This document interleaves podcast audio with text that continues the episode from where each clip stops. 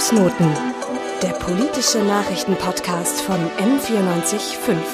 Was diese Woche zu kurz kam. Ende Juli hat es in Tunesien einen Staatsstreich gegeben. Manche Menschen sprechen auch von einem Putsch. Inzwischen, jetzt ist das Ganze schon ja, ziemlich genau drei Monate her, hat sich die Lage aber noch nicht wirklich beruhigt. Was da eigentlich los ist, wie es den Menschen im Land geht und auch vor allem in welche Richtung sich die Demokratie dort entwickeln wird, darüber reden wir heute. Und wir, das sind Elisa Fabig und Ricarda Nallinger. Fußnoten, der politische Nachrichtenpodcast von M945. Was diese Woche zu kurz kam. Um die Situation jetzt besser einordnen zu können, muss man sich erstmal anschauen, was denn da vor einigen Jahren schon in Tunesien los war und wie überhaupt so die Geschichte von Tunesien ist. Und mal ganz basic, Tunesien ist das nördlichste Land Afrikas. Es ist ungefähr doppelt so groß wie Österreich. Die Amtssprachen sind Tunesisch, Arabisch und teilweise auch Französisch und es sind ungefähr 12 Millionen Einwohner. Du hast es ja gerade schon angesprochen, man muss sich um die Situation heute verstehen zu können, die Situation vor knapp, ja, oder eigentlich ziemlich genau zehn Jahren anschauen, nämlich im Jahr 2011. Da herrschte in Tunesien beziehungsweise in großen Teilen Nordafrikas und im mittleren beziehungsweise im Nahen Osten der arabische Frühling, der in Tunesien eben seinen Anfang gefunden hat. Doch wie sah es bis dato eigentlich in Tunesien aus? Also jetzt sind wir nochmal in der Situation vor dem arabischen Frühling, also vor 2011. Die Ausgangssituation ist, dass in großen Teilen des Nahen und Mittleren Ostens weitgehend autoritäre und äh, ja korrupte arabische Regime geherrscht haben. Diese Regimes waren sehr stabil und hielten über Jahrzehnte teilweise sogar bis zu 40 Jahre waren die Herrscher an der Macht, wie zum Beispiel Ben Ali in Tunesien oder Mubarak in Ägypten oder auch der Revolutionsführer al-Gaddafi in Libyen. Vor dem arabischen Frühling war Tunesien ein Polizei- und Überwachungsstaat, der 23 Jahre lang, wie gerade schon erwähnt, von Ben Ali geführt wurde. An der Tagesordnung waren Folter, Brutalität, die Verfolgung von Journalistinnen und Oppositionellen. Also das gehörte definitiv zum Alltag. Wie ging denn dann das Ganze los, Elisa? Ja, am 17. Dezember 2010 kam es dann tatsächlich zu einem ziemlich entscheidenden Wendepunkt, beziehungsweise eigentlich ja dem Startschuss vom arabischen Frühling, kann man sagen. In einer Stadt in Zentraltunesien hat sich nämlich oder verbrennt sich am 17. Dezember 2010 der Gemüsehändler Mohamed Bouazizi selbst. Er stirbt dann einige Monate später im Krankenhaus und es ist dadurch dazu gekommen, dass mehrere Polizisten ihm seine Ware weggenommen haben und ihm zuvor halt aufs brutalste misshandelt hatten. Und seine Verbrennung, also dass er ja Suizid begangen hat, löste absolute Massenproteste in Tunesien aus und diese Proteste wurden dann in der Folge ja von ziemlich breiten Teilen der Zivilgesellschaft eigentlich mitgetragen und auch viele Gewerkschaften oder verschiedene Berufsvereinigungen haben sich dem Ganzen dann angeschlossen. In den Demonstrationen ähm, flogen teilweise Steine, Flaschen und Molotow-Cocktails. Also es war waren schon sehr ähm, gravierende Ausschreitungen. Und die ersten Reaktionen des Regimes darauf waren erstmal die Unterdrückung der Proteste mit massiver Gewalt, auch Tränengas und scharfer Munition. Aber führende Militärs verweigerten ihre Mitarbeit und stellten sich auf die Seite der Demonstrierenden. Dadurch kam dann die Diktatur zu Fall und brach zusammen. Der Langzeitpräsident Ben Ali floh dann zehn Tage nach dem Tod des, äh, ja, wie Elisa gerade gesagt hat, des Gemüsehändlers nach Saudi-Arabien, wo er dann auch 2019 verstarb. Einen Monat später hat das Ganze dann auch noch nach Ägypten sozusagen übergeschwappt, diese ganzen Proteste, diese Revolten und haben auch dort den bisherigen Machthaber Mubarak aus seinem Amt sozusagen gezwungen. Der arabische Frühling wurde also sozusagen zu einem ja, Flächenbrand und verbreitete sich eigentlich wie so ein Lauffeuer in der ganzen arabischen Region und eben in Teilen des Nahen Ostens. Genau, also 2011 kam es in fast allen arabischen Ländern zu Massendemonstrationen, wo auch Leute äh, außerhalb der Länder ähm, ja ihre Anteilnahme oder ihre ihre Bereitschaft dazu gezeigt haben, wie zum Beispiel Menschen in China oder dem Iran. Und protestiert wurde eben gegen die schlechten Lebensbedingungen, gegen soziale Ungleichheit, für mehr Teilhabe am Wachstum und Entwicklung und für bessere Perspektiven, gerade auch für die, für die jungen Menschen in den Ländern. Essentiell, weil du eben auch gerade schon gesagt hast, dass es vor allem für junge Menschen sehr, sehr wichtig war, auf die Straße zu gehen, die sich dort eben auch beteiligt haben.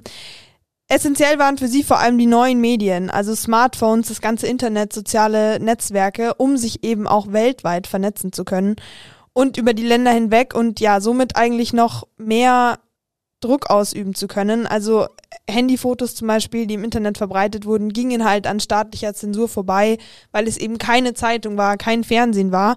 Und sie haben diese Proteste eben weitergetragen und ja, umso dem Ganzen umso mehr Kraft eigentlich verliehen.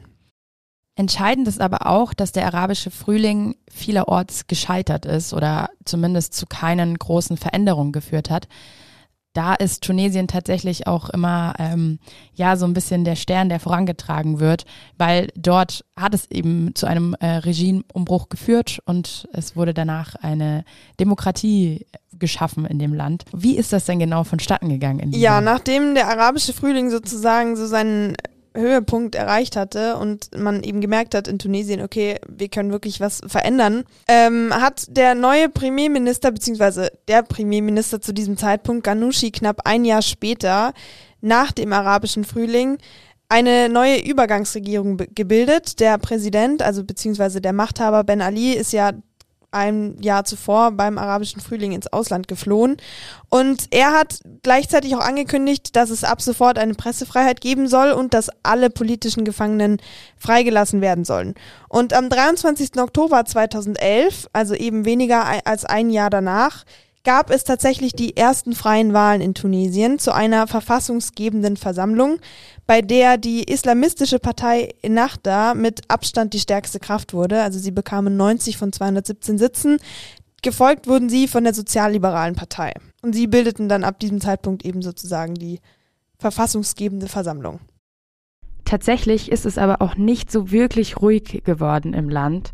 Und genau darüber haben wir auch mit Isabel Wehrenfels gesprochen. Sie ist Wissenschaftlerin an der Stiftung Wissenschaft und Politik. Die zweite Gefahr für die Demokratisierung sehe ich darin, dass wir nie wirklich einen Bruch mit den wirtschaftlichen Praktiken und der wirtschaftlichen Dominanz von Netzwerken des alten Systems hatten. Also alle Leute, die sich mit der tunesischen Wirtschaft beschäftigen, kommen irgendwann zu dem Schluss, dass es ein paar Dutzend Familien gibt, die quasi die Wirtschaft oder die wichtigen wirtschaftlichen Zweige untereinander ausmachen, was es sehr schwierig macht, die Wirtschaft zu reformieren, was es schwierig macht, die Korruption im großen Stil zu bekämpfen und was ähm, halt wichtige Reformen aufhält. Und das ist sicherlich etwas, was noch aus dem alten System kommt. Und dann gibt es auch noch die Praktiken des alten Systems. Was nie ganz verschwunden ist, war Polizeigewalt. Und ähm, so richtig Transparenz im Innenministerium, also Sicherheitssektorreformen, gab es auch nicht. Also da war immer eine gewisse Gefahr für die Demokratisierung. Die war jetzt nicht massiv, weil sich gleichzeitig die Zivilgesellschaft so unglaublich positiv entwickelt hat, weil es dieses breite Parteienspektrum gab, wobei man sagen muss, dass die Parteien ja weitgehend bei der Bevölkerung diskreditiert sind und deswegen Kais Sayed so einen enormen ähm, Zuspruch erfahren hat, zumindest anfänglich. Es war wie so eine, eine Protestwelle gegen das politische Establishment. Und, und, und dann für Kais Sayed, wobei man sehr vorsichtig sein muss, zu, ähm, zu differenzieren, was ist wirklich Unterstützung für Kais Sayed und sein Projekt und was ist ein, ein, ein, eine Welle des Protestes gegen das, was war. Dann fragt man sich natürlich, was ist denn das, gegen was sich die Menschen da gestellt haben? Und jetzt müssen wir noch mal einmal ganz kurz zurück. Also nach dem arabischen Frühling im Jahr 2014, im Dezember, gab es die ersten demokratischen Präsidentschaftswahlen im Land. Und seit 2014 gilt auch die neue Verfassung mit der Glaubensfreiheit, mit der Gleichstellung von Mann und Frau und auch mit der Gewaltenteilung. Und dadurch sollte ein autokratisches Regime in Zukunft definitiv verhindert werden. Ja, genau. Seit 2014 gilt eben diese neue Verfassung. Das Problem ist allerdings, dass auch wenn es eine Verfassung gibt, was ja im ersten Moment eigentlich ein ziemlich guter Anfang ist, um eine Demokratie zu werden, diese Verfassung ist leider nicht ganz frei von Widersprüchen, also gerade im Hinblick auf Themen wie Glaubensfreiheit. Und in den letzten sieben Jahren, also seit 2014, gab es tatsächlich auch zwei politische Morde. Man sieht also, es ist trotz aller möglichen Mittel, die irgendwie versucht wurden anzuwenden, immer noch nicht wirklich ruhig geworden in diesem ganzen Land. Lukas Kupfernagel, er arbeitet bei der Konrad-Adenauer-Stiftung und ist dort Referent für den südlichen Mittelmeerraum, findet sogar, dass sich die Lage seit dem arabischen Frühling sogar verschlechtert hat. 2011 sind die Menschen ja für ähm, Würde und für Brot auf die Straßen gegangen. Ähm, die sozioökonomische Situation im Land hat sich jetzt in den letzten zehn Jahren sukzessive verschlechtert. Und ähm, deswegen ist es so, dass viele Leute sagen, ja, von, ähm, von einem Parlament, von einer Verfassung, von einer Demokratie, das kann ich nicht essen. Und ähm, vor allem, wenn man sich in andere Entwicklungen in der Region anschaut, wenn man vielleicht in den Libanon guckt und so weiter, sieht man das halt auch, dass sich die, ähm, dass die Situation so weit eskaliert, dass irgendwann die Menschen ähm, auch keinen Glauben mehr daran haben. Und wenn man sich an, anschaut, Meinungsumfragen beispielsweise, dass ähm, ja, dass politische Parteien und das Parlament einen sehr, sehr schlechten Ruf genießen. Ähm, aber beispielsweise zivilgesellschaftliche Situ ähm, Organisationen ein sehr, sehr hohes Vertrauen haben. Also es ist halt nicht, was ganz gerne auch mal gesagt wird, ähm, dass man jetzt hier eine Diktatur herbeiwünscht, sondern es ist tatsächlich, man möchte jemanden, der sich um die Sachen kümmert. Man möchte vielleicht auch einen, einen starken Mann, man möchte äh, eine gewisse Verwaltung umgehen, aber gleichzeitig ist die tunesische Gesellschaft in den letzten zehn Jahren einfach so ähm, gewachsen ähm, und auch so selbstbewusst, dass man, glaube ich, keine große Gefahr für eine Demokratie sieht oder sehen muss. Ähm, nichtsdestotrotz sind natürlich die Entwicklungen, die jetzt seit dem 25. Juli passieren, in, in unseren Augen, in den europäischen Augen nicht, äh, nicht unbedingt die besten. Denn das Land galt nach den Protesten 2011 als absoluter Hoffnungsträger im arabischen Raum und man hat eben die Hoffnung da reingesetzt, dass Tunesien sozusagen den Absprung geschafft hat aus einem autoritären Regime. Viele Menschen sind aber tatsächlich inzwischen einfach frustriert und sagen, dass die Situation für sie teilweise sogar noch schlechter ist als vor der Revolution. Das sieht man ganz einfach daran, die Arbeitslosigkeit ist sogar höher als vor der Revolution und immer wieder gibt es Streiks und Demonstrationen von Menschen, die einfach verzweifelt sind und halt wieder wollen, dass sich einfach etwas ändert. Und natürlich hat auch Tunesien oder ist an Tunesien die Pandemie nicht äh, ohne Spuren vorbeigezogen. Und die Wirtschaft und äh, dem Tourismus hat sie sehr, sehr geschadet. Viele Menschen versuchen, das Land zu verlassen und Seit der Revolution gab es inzwischen jetzt auch schon neun Wechsel der Ministerpräsidenten. Also das Land ist politisch eher gelegen angestrebten Reformen kommen nicht wirklich voran, auch weil das ähm, Parlament sehr zersplittert ist und das wirkt sich natürlich auch auf die Wirtschaft im Land aus. Auch Ottmann sieht hier ganz konkrete Probleme und führt aus, was das dann für Probleme sind. Ottmann Balus ist ein tunesischer Ingenieur und Politikwissenschaftler, der seit über 20 Jahren in Deutschland lebt. Meiner Meinung nach braucht es jetzt wirklich, braucht es echte Politik, äh, wo man sich wirklich Gedanken macht, ja, was will ich denn? Welche welche Art Wirtschaft möchte ich im Land haben? Ja, was soll der Staat denn überhaupt alles anbieten? Ist der Staat verantwortlich auch für, für, für Bildung? Klingt jetzt banal, aber auch diese Frage ist nicht gestellt in Tunesien. Ich meine, seit Anfang der 2000er Jahre gibt es immer mehr und mehr Privatschulen, Privat Privatuniversitäten und sowas gab es in meiner Kindheit gar nicht. Und heutzutage hat Mittelklasse, so gut wie jeder in der Mittelklasse, Mittelklasse heißt Lehrer, der Lehrer selber schickt sein Kind nicht in die öffentliche Schule. Und das ist neu.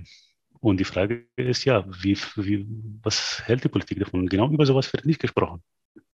Also genau sowas wird gar nicht thematisiert. Genau sowas ist einfach außen vor. Aber genau das ist das, was die Menschen, glaube ich, stört. Wenn du in Tunesien bist, die Menschen in meiner Familie sind immer gehetzt, die sind immer gestresst. Du hast immer das Gefühl, die äh, müssen immer hinterherlaufen und kommen nicht nach. Mit, bei allen Themen, die sie haben. Es ist immer, du musst für viele Sachen sorgen, die ich in Deutschland gar nicht habe, weil da kümmert sich schon der Staat dafür, äh, darum. Es fängt mit der U-Bahn an, die ich hier nehmen kann, die pünktlich kommt. Und so weiter. Das sind wirklich banale Sachen. Es, es, es ist nicht, nicht das große Ding. Das sind Sachen, die dir die Möglichkeit geben, einfach dich frei zu entfalten, auch den Kopf frei zu bekommen, um was anderes zu machen. Das heißt, die Menschen waren unglücklich mit den Zuständen in ihrem Land und mit ihren eigenen Perspektiven. Und insbesondere, wie vorhin schon gesagt, ist eben die Jugend aus Hoffnungslosigkeit äh, oft in andere Länder und hat da Zuflucht gesucht. Jetzt kommen wir aber langsam auch dem 25. Juli näher. Ähm, denn da hat, wie gesagt, der Präsident Kai Sayed am 25., ne, das war übrigens auch der Tag der Republik, also ein Feiertag im Land, mit Hilfe eines Notstandsartikels der Verfassung den Regierungschef Misheshi abgesetzt und die Arbeit des Parlaments ausgesetzt und auch noch die Immunität der Abgeordneten aufgehoben. Offenbar hatte das Ganze mit der Rückendeckung des Militärs gemacht. Tatsächlich, beziehungsweise theoretisch, gibt es für diese ganze Aktion eben auch einen Artikel in der Verfassung. Und zwar ist das Artikel 80 der Verfassung von 2014, von der wir ja vorhin schon gesprochen hatten. Und sie, also dieser Artikel, stattet den Präsidenten im ersten Absatz eben mit sehr, sehr weitreichenden Befugnissen für den Notfall aus. Unter einem sogenannten Notfall versteht die Verfassung in dem Fall eine, Zitat, unmittelbare Gefahr für die Existenz des Vaterlandes und die Sicherheit oder die Unabhängigkeit des Staates, die die normale Arbeitsweise des Staates unmöglich macht. Said beruft sich in diesem Zusammenhang eben auf die schwerwiegende Sicherheits- und Gesundheitskrise, die ja im Sommer in Tunesien herrschte. Vielleicht erinnert man sich auch noch an die Bilder von vollen Corona-Betten und fehlendem Sauerstoff, weil die Leute einfach auch keine Impfungen zur Verfügung hatten. Und auch eben die miserable Wirtschaftslage im ganzen Land mit wahnsinnig hohen Arbeitslosenzahlen. Tatsächlich hätte Sky Sayed auch noch sich mit dem ähm, Premierminister unter anderem beraten müssen. Das ist auch nicht erfolgt. Zudem ist eine Bedingung in äh, diesem ähm, Notstandsartikeln, dass während des Zeitraums der 30-tägigen Notstandsmaßnahme das Parlament sich in ständiger Sitzung befindet. Wie vorhin angesprochen, äh, hat das auch nicht stattgefunden, denn er hat ja das Parlament aufgelöst und als letzten Punkt, der da erfüllt sein müsste, damit quasi der Artikel 80 ähm, ja angewendet werden kann oder auch befolgt wurde, wäre noch die Unterrichtung des tunesischen Verfassungsgerichts eben über das Ergreifen der präsidentiellen Notstandsmaßnahme erfolg, ähm, erforderlich. Das ist allerdings auch nicht erfolgt, denn tatsächlich gibt es in Tunesien noch kein ähm, Verfassungsgericht. Das hätte eben seit dem arabischen Frühling eingerichtet werden sollen, ist aber so bisher noch nicht geschaffen worden. Man kann also schon sehen, diese ganze Situation ist wahnsinnig kompliziert, weil sich eben der Präsident eigentlich auf einen Artikel der Verfassung beruft, der aber in dem Zusammenhang überhaupt keinen Sinn ergibt, weil er eben die Sachen überhaupt nicht erfüllt, die er mit diesem Artikel erfüllen müsste. Ja, so viel aber zu dem ganzen theoretischen Teil, wie dieses, dieser ähm, Notstandsausruf sozusagen zustande gekommen ist. Jetzt haben wir uns aber auch die Frage gestellt, wie sehen das vor allem die Leute, die vor Ort leben, die das wahrgenommen haben, die das miterlebt haben. Und genau deshalb haben wir auch mit einer jungen Tunesierin gesprochen, und zwar Intisar. Sie ist Studentin und Aktivistin in Tunesien. Uh, it was a mixed of feeling. Um, because at this moment uh, I couldn't really uh, assess the situation and say if it is a coup or not. Uh, because the people who, who can assess it should have a, a, legal background and should read all the constitution to know if it is a coup or not. Uh, and until now, I think we are divided uh, between it's a coup, it's a coup or not a coup um, I I really had a mix of feeling. Like even my like my family were happy for the same reason. We will not see the uh, the Nahda as an extremist uh, political party uh, in the view. Um, the people who were supporting Nahda uh, were not were not for sure happy and they they went out to uh, to protest but they they were uh, faced by the people who supported Qais Said who were like uh, more and more with uh, with the bigger numbers. Uh, so for me it was uh, a mix of feeling. I couldn't assess and I couldn't um, really recognize what I should feel at the moment. So I think I was more scared uh, what will happen on the next day will be peaceful as usual. So I was scared what is coming next because I wanted to know what is coming next. Okay, we will be happy, we'll be celebrating, which happened uh, on this night, but what's coming next? Viele Menschen waren also erstmal glücklich über die politische Veränderung durch Kai Sayed. Aber Kai Sayed ist eine Person, die auch sehr polarisiert. Kai Said ist 63 Jahre alt. Er ist in Tunis geboren, der Hauptstadt von Tunesien. Er ist Akademiker, denn er war ähm, Jura, also er ist pensionierter Juraprofessor und war auch spezialisiert im Verfassungsrecht. Als Kandidat zur Präsidentschaftswahl hat er sich als parteiloser Kandidat aufstellen lassen und tatsächlich auch mit über 70 Prozent, also einer sehr, sehr großen Mehrheit gewonnen. Generell ist Kai Sayed eher sehr konservativ. Er steht für die Todesstrafe ein und gegen Homosexualität. Er trat aber auch mit dem Versprechen an, mit einer Kampfansage gegen Korruption und gegen Machtmissbrauch. Er wird in Netzwerken auch witzig als Robocop bezeichnet, denn er spricht nicht den lokalen tunesischen Dialekt, sondern eher sehr geschliffenes, monotones Hocharabisch. Ja, wie du Rika gerade eben schon gesagt hast, ist eben Kai Said ein pensionierter Juraprofessor und eben sogar noch extra spezialisiert auf Verfassungsrecht. Aus genau diesem Grund betont er eben auch immer wieder, dass er sich halt im geltenden Rahmen der Verfassung bewegt und dass alles, was er macht, absolut verfassungskonform ist. Das Problem ist aber, dass ihm natürlich KritikerInnen und auch die bis Juli regierende Ennahda-Partei einen Putsch vorwerfen, weil sie eben sagen, ja, genau das machst du halt eben nicht. Du hältst dich nicht an die Verfassung, wie wir ja vorhin auch schon drüber gesprochen hatten. Das Ganze ist ein bisschen widersprüchlich. Das Resultat von diesem Putsch oder eben auch dem Staatsstreich, je nachdem, wie man es sehen möchte, im Juli ist vor allem, dass ein kompletter Bruch zu den bestehenden Strukturen in Tunesien stattgefunden hat und zum bis, daher, bis dahin politischen System in Tunesien stattgefunden hat. Und genau das ist es, was viele Menschen einfach sehr schätzen, weil sie eben wollen, dass sich etwas ändert und es nicht so miserabel weitergeht wie bisher. Und auch genau das hat auch nochmal Isabel Behrenfels von der Stiftung für Wissenschaft und Politik betont. Das ist natürlich der Diskurs und das ist auch das, was attraktiv ist für einen Großteil der Bevölkerung, dass Kai Sayed sagt, äh, ich bekämpfe die Korruption und wir hören mit all dem auf, was nicht funktioniert hat. Wir gehen zurück zu den Werten der Revolution, zu den Zielen der Revolution von 2011. Ähm, er sagt das und gleichzeitig hebelt er die Verfassung aus, ähm, gibt er sich das Recht, per Dekret zu regieren und hat keinen wirklichen Fahrplan vorgelegt, wann ähm, wieder zu einer, wenn nicht parlamentarischen, so doch irgendeiner Form der Demokratie mit Gewaltenteilung zurückgefunden ähm, äh, wird, weil im Moment existiert das nicht. Im Moment ist ein Ausnahmezustand, den man in seinem Funktionieren nicht als demokratisch bezeichnen kann.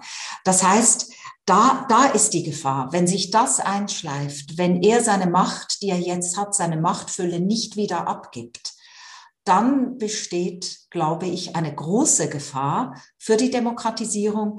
Und wir kennen das ähm, aus der arabischen Welt, auch aus Lateinamerika, dass Personen im Namen der Rettung der Demokratisierung, des Kampfes gegen die Korruption oder in der Vergangenheit, zum Beispiel in Algerien, im Namen des Kampfes gegen den Islamismus, einen Coup oder in, in Ägypten 2013 einen, einen Coup ausführen. Da war es die Armee in Algerien auch. Und dass das dann aber keineswegs zu Demokratie führt, sondern oftmals zu viel schlimmeren Regimen oder zu noch mehr Gewalt. Das, was Isabel Wehrenfels da gerade gesagt hat, ist eigentlich schon eine ziemlich gute Überleitung dazu, wie denn die Situation im Moment ausschaut. Also drei Monate später Ende Oktober. Und ja, Rika, was kannst du denn dazu sagen? Die parlamentarische Situation in Tunesien hat sich definitiv verändert, denn zweieinhalb Monate nach der Machtübernahme von Kai Sayed hat er eine neue von ihm zusammengestellte Regierung vereidigt. Am 22. September kündigte er an, per Dekret zu regieren und hat weite Teile aus der Verfassung außer Kraft gesetzt. Er möchte außerdem ähm, Artikel der Verfassung ändern, die die Zuständigkeiten von Legislative und Exekutive regeln und diese Änderungen dann per Volksentscheid legitimieren lassen. Über das Kabinett, kann man sagen. Das äh, ist eben ein 25-köpfiges Kabinett und das hat er mit neun Frauen besetzt. Nejla Budin wurde als erste Frau der Geschichte des nordafrikanischen Landes Regierungschefin. Allerdings ist das auch nicht so klar, ob das nicht eher eine vorangestellte ähm, Figur ist und er eigentlich im Hintergrund regiert. Isabel Wehrenfels hat das neue Parlament folgendermaßen eingeordnet. Also die Situation ist so, dass wir seit heute auch eine neue Regierung haben, ähm, in der ein Teil der Minister, also ein paar Schlüsselministerien wie Finanzen, Außenministerium und Gesundheit, ähm, von den gleichen Minister, Ministerinnen ähm, ähm, besetzt werden. Ähm, ansonsten sind es viele neue Gesichter, von denen man noch nicht so richtig sagen kann, ähm, ob sie jetzt für diesen Job wirklich geeignet sind. Ähm, so auf die Schnelle ist es ganz schwierig zu sagen, wo ihre politischen Loyalitäten liegen. Was auffällig ist, es sind zusammen mit der Premierministerin, wenn ich richtig gezählt habe, neun Frauen. Und ich kann mich nicht erinnern, ähm, dass so viele Frauen in einer Regierung waren. Ähm, vielleicht täusche ich mich, aber ich glaube das nicht seit ähm, 2011, also seit dem arabischen Frühling. Das sagt jetzt aber natürlich noch überhaupt nichts darüber aus, ob wir ähm, in Tunesien eine schrittweise Rückkehr zu einem demokratischen System, in dem es die sogenannten Checks and Balances gibt, also auch eine Gewaltenteilung ähm, geben wird oder ob wir in Richtung eines hybriden Systems, also etwas zwischen Autoritarismus und Demokratie, oder dann wirklich wieder zurück ähm, in eine Diktatur abrutschen. Das ist ganz schwierig zu sagen. Vielleicht ähm, ein Punkt, der, der etwas beunruhigend ist. Der Präsident hat eine, eine wie quasi messianische Sicht dessen, was er erreichen will. Also er will ein System bauen, was ähm, in dem die Bevölkerung von unten quasi Gremien wählt, die dann wiederum indirekt Personen wählen, aber der Präsident hat hier eine dominante Rolle in diesem System. Also es ist im Prinzip ein System, das ist auch ein sehr populistischer Diskurs, zwischen, äh, in dem es einerseits den Präsidenten gibt und andererseits das, was er immer nennt, den Willen der Bevölkerung oder des Volkes. Und das ist sehr gefährlich, weil selbst wenn Kais Sayed kein Diktator sein möchte, durch diese, durch diese Vision, die er hat und dieses, dieses Projekt, was er auf jeden Fall umsetzen möchte, besteht das Risiko, dass er, um seinen Traum oder seine Mission zu erfüllen, dann tatsächlich, ähm, was diktatorisch agiert und Stimmen, die sich dagegen stellen, unterdrückt. Und ich glaube, das ist die wirklich große Gefahr. Und, und die zweite große Gefahr ist, dass es eben keine Gewaltenteilung geben könnte und dass ein System entsteht. Und das ist die dritte Gefahr, was die enormen wirtschaftlichen Herausforderungen nicht meistern kann, sodass ähm, die Situation der Tunesier und Tunesierinnen sich weiter verschlechtert. Es könnte also durch die erst sehr positiv wahrgenommenen politischen Veränderungen durchaus negative Folgen für die TunesierInnen geben, auch wenn definitiv einige sehr, sehr happy damit sind, wie es im Moment läuft. Es gibt also wie immer Leute, die sich sehr darüber freuen, aber auch genau wegen dieser Gefahren gibt es andere Meinungen, die in der Gesellschaft ähm, ja vorherrschen und die beschreibt Intisar für uns. And now we have two other groups under the group of the people who are implicated in the political life and in the civil society. Uh, you will have the people who are saying, okay, uh, Kaisai designed the woman, so we can speak about the gender equality. So it would be a figure uh, like what you said now, but she's not acting. And we will have the other ones who um, uh, who cr- who criticize based on the uh, on the CV of uh, the president of government. She worked on uh, education, on higher education uh, reform, on other reform, uh, but based on the legal article that Kaisai designed with it, uh, uh, Mrs. Buden, the president of the of government, she will be coordinating uh, the member of the government that will be designed by the president. So this is a legal role, and I think she she knew uh, her role since her uh, her election. Because if you read uh, closely this article, you will know that she will not be choosing or selecting the member, the member of government, but she will be coordinating uh, uh, the function of the member of the government. Und auch Ortmann Balus sieht aktuell Probleme bei den Handlungen des Präsidenten nach dem Staatsstreich. Und um sowas zu schaffen, das ist nicht nur eine Frage des Geldes, oder das ist eigentlich hauptsächlich keine Frage des Geldes.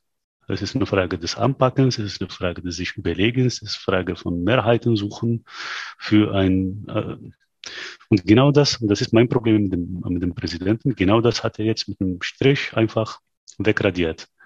Über alle Parteien hinweg, weil es gab ja auch, oder es gibt ja auch Parteien, die sich zumindest in diese Richtung bemüht haben, eine Alternative zu geben. Und die sind beim Präsidenten vielleicht haben ein fünf Prozent besseres Ansehen als der Rest. Und das heißt, bei der Bevölkerung, jetzt ist dieser, bei vielen in der Bevölkerung, der Präsident ist unser Beschützer, das ist der, der, der alles bewegt und alle anderen sind nichts. Und wie will man eine Demokratie aufbauen auf sowas? Wie will man eine Reform aufbauen auf sowas? Wie will man eine Demokratie aufbauen in einem Land, bei dem die Menschen an den Einzel, an, an den, an den Befreien, an den Befreier glauben? Das ist einfach, das ist ein Widerspruch. Also das, das führt zu nichts. Die ganzen Amtsvollmachten, die die jetzt amtierende neue Regierungschefin Boudin ähm, jetzt erhalten hat, sind nach der Ausweitung von diversen Vollmachten vom Präsidenten Said massiv begrenzt worden. Also faktisch leitet er eigentlich die Regierungsgeschäfte und hat bei allen möglichen Kabinettsentscheidungen immer das letzte Wort. Es stellt sich also in diesem Zusammenhang die Frage, wie sich das Ganze in den nächsten Monaten oder auch in den nächsten Jahren weiterentwickeln wird. Ob er das Ganze sozusagen erstmal so weiterlaufen lässt, in Anführungsstrichen, oder ob er eben gerade auf dem Weg ist, seine, sich den, selbst den Weg zu ebnen, sich ja weitere Machtbefugnisse zu verschaffen, seine Macht komplett auszuweiten und am Ende vielleicht wieder in einer Diktatur zu enden. Viele KritikerInnen sowohl im Inland als auch im Ausland fürchten daher, dass es eben in Tunesien wieder eine Rückkehr geben könnte zu einer autoritären Herrschaft wie vor dem arabischen Frühling 2011 und möglicherweise eben wieder so ein Langzeitherrscher wie Ben Ali an die Macht kommen könnte und das ganze Land wieder in Chaos gestürzt wird. Dafür sprechen teilweise, dass Said auch den Leiter des staatlichen Fernsehsenders ähm, aus dem Amt entfernen hat lassen. Außerdem hat er auch den Staatsanwalt der Armee sowie die Minister für Verteidigung und Justiz entlassen. Viele in Tunesien sprechen jetzt halt von dem neuen Tunesien oder den Maßnahmen vom 25. Juli und gegen diese verschärfen sich auch ähm, ja die Stimmen. Die Opposition gegen Said hat sich auch verhärtet und in Tunis finden regelmäßig Demonstrationen gegen den Staatsstreich des Präsidenten statt, weil eben auch die Ängste der Bevölkerung, dass es wieder zu einer Dis Diktatur kommt, sich verfestigen. Generell muss man da sagen, dass es eine Gefahr gibt von der Konfrontation zwischen den Gegnern und den Anhängern des Präsidenten und ein Teil der TunesierInnen sucht Zuflucht bei extremistischen Gruppierungen. Ein anderer Teil oder viele versuchen auch, das Land zu verlassen und Richtung Europa oder an andere Weltregionen zu emigrieren, zu fliehen und versuchen da einfach ähm, ihr Leben aufzubauen und ihr Leben weiterführen zu können. Zusammenfassend kann man also sagen, dass es aktuell ein totaler Wendepunkt in der Geschichte Tunesiens sein könnte und es eine wahnsinnig entscheidende Phase jetzt ist, wie die Zukunft des ganzen Landes aussehen wird und wie sich vor allem auch die Perspektiven für junge Leute eben weiterentwickeln werden. Also wird es in Zukunft auch sein, dass viele einfach versuchen werden, ihr Glück im Ausland zu finden, weil sie es zu Hause einfach die Hoffnung aufgegeben haben. Oder wird sich auf längere Zeit doch tatsächlich massiv, also grundlegend was ändern, im positiven Sinne. Und auch Intisar hat ganz klare Hoffnungen dafür, wie die Zukunft ihres Landes aussehen soll. I think the first steps is that we need less bureaucracy and we need to see uh, real examples of young people who are implicated, who are uh, who are uh, in in a position of uh, decision making because they are the only one who knows the real problem of the youth uh, they are the only one who are able to take real decision, uh, which will be implicating youth, which will be resolving, if not totally a part of the problem of the youth. Uh, we need new faces. We need the people who are not just there to to to have a position. Um, so if we implicate more youth into the political life and into the position of decision maker, um, I'm sure that we can change some something. I dream of a country where doctors, engineers, and even people who who quite the education uh, from an early age stay because they know that they can uh, live with the dignity in uh, in their country. Neben Intisar, die ja aktuell noch selbst in Tunesien lebt und dort studiert und eben auch Aktivistin ist, hat auch Othman Balus, der zwar schon seit 20 Jahren, über 20 Jahren sogar in Deutschland lebt, einen ganz klaren Wunsch für die Zukunft seines Heimatlandes und vor allem auch eine Vorstellung, was vor allem die Menschen dort wollen könnten. Die Leute wollen gerne was verändern. Sie wissen nur nicht, wo anpacken. Und wenn man jetzt sagt, bleib da, ich mach das, dann sind sie nicht so richtig drin. Was, was, das ist etwas, was außerhalb ihrer Macht entsteht. Und deshalb glaube ich, dass es nicht tragfähig ist. Mhm. Also das ist nichts, was für, für viele Jahre dann äh, noch andauern kann oder nicht mal für viele Monate. Und das sind immer so, red mal mit Leuten, denen es bisher nicht so richtig interessiert hat, die, die einfach nur auf die geschimpft haben und alles, die werden jetzt höchstwahrscheinlich glücklich sein und weiterhin auf die anderen schimpfen jetzt, halt auf andere. Aber die, die was aufbauen wollten und plötzlich nichts mit, nicht, nichts mit, mit, mit aufbauen dürfen, die sind vexiert, die sind besorgt, die sind einfach außen vor und die haben immer noch Hoffnung, aber kein Vertrauen. Die Leute wollen einfach Zeichen sehen, dass es wieder sich dem Besseren wendet. Sie wollen keine Lösungen haben. Ich glaube nicht, dass Tunesier jetzt, dass die meisten jetzt denken, oh, jetzt, das war's. Jetzt sind wir so reich wie die Schweizer und haben so einen tollen Käse wie die, wie die Holländer. Also, das erwartet niemand. Das, was man eher erwartet, ist einfach nur, geht's nach rechts oder nach links? In welche Richtung geht es? Ist diese Richtung, in der wir gehen, wenn ich da warte, nicht für mich, für meine Kinder, wenn ich da bleibe, haben meine Kinder dann bessere Chancen als die, die ich hatte. Für die Menschen vor Ort ist es natürlich auch nochmal eine, eine ganz andere Wichtigkeit. Wir besprechen hier gerade sehr abstrakt die politische Situation ähm, und haben da natürlich auch definitiv nicht alles angesprochen. Also man könnte selbst bei den politischen Themen nochmal mehr jetzt auf die Gefahren eingehen, dass ja Investoren aus dem Ausland kommen, was es denn bedeuten würde, wenn Europa nicht mehr investieren würde und dadurch eher ähm, ja die Investitionsgewalt an Saudi-Arabien zum Beispiel abfällt oder auch ähm, ja ganz andere Mächte, die sich natürlich in dieses äh, in diesen Konflikt in dieses Land mit einmischen könnten. Ich finde es auf jeden Fall sehr, sehr interessant, dass ähm, das sehr richtungsweisend einfach ist für die jungen Menschen in Tunesien. Und das ist ja wahnsinnig wichtig, dass Menschen gerne in ihrem Land bleiben und ja, gerne da ihre Bildung genießen und äh, in ihrem Land dann auch arbeiten. Also zusammenfassend, ich glaube, wir haben den Konflikt etwas anreißen können, euch die Situation ein bisschen beschreiben können, aber bleibt da definitiv auf dem Laufenden und lest selber einfach die ganzen News, die da so eintrudeln, damit ihr einfach wisst, was da so Sache ist. Ja, voll. Wie du auch schon gerade eben gesagt hast, gerade das Thema mit jungen Leuten. Ich meine, viele Menschen von dem wir jetzt so gehört haben auf Social Media oder auch mit Intisado, mit der wir gesprochen haben, die ist nicht viel älter als wir und hat einfach ein komplett anderes Leben, hat ganz andere Probleme, die für uns wahnsinnig weit weg sind. Und klar, es ist Tunesien, es ist Nordafrika, aber so weit weg ist es dann doch gar nicht. Und viele waren da bestimmt auch schon mal im Urlaub. Und deswegen hoffen wir eben, wie du gerade schon gesagt hast, wir haben euch das ganze Thema ein bisschen näher gebracht. Das war es nämlich tatsächlich auch schon mit unserer Fußnotenfolge. Wir konnten natürlich nicht die ganze Geschichte Tunesiens und welche Konflikte es in diesem Raum noch so gibt darstellen. Aber immerhin konnten wir mal so die letzten Jahre seit dem arabischen Frühling, seit eigentlich der großen angepriesenen Revolution, bisschen rekapitulieren lassen und mal ein bisschen beleuchten und ähm, verabschieden uns damit. Die Sendeleitung für diese Sendung hatte die wunderbare Nina Viking. Und der Redaktionsschluss für die Sendung war schon der 22. Oktober 2021. Die ganzen Interviews wurden von Valentina Kammermeier, Ricarda Nallinger und auch Nina Viking geführt. Wir bedanken uns also an dieser Stelle ganz herzlich bei euch. Und die Recherche zu diesem Podcast kam von Noemi Jola und Milan Busch. Und wir sind Elisa Fabich und Ricarda Nallinger. Und damit verabschieden wir uns, wünschen euch eine wunderschöne Woche und bis ganz bald. Tschüss. Fußnoten. Der politische Nachrichtenpodcast von M945. Was diese Woche zu kurz kam.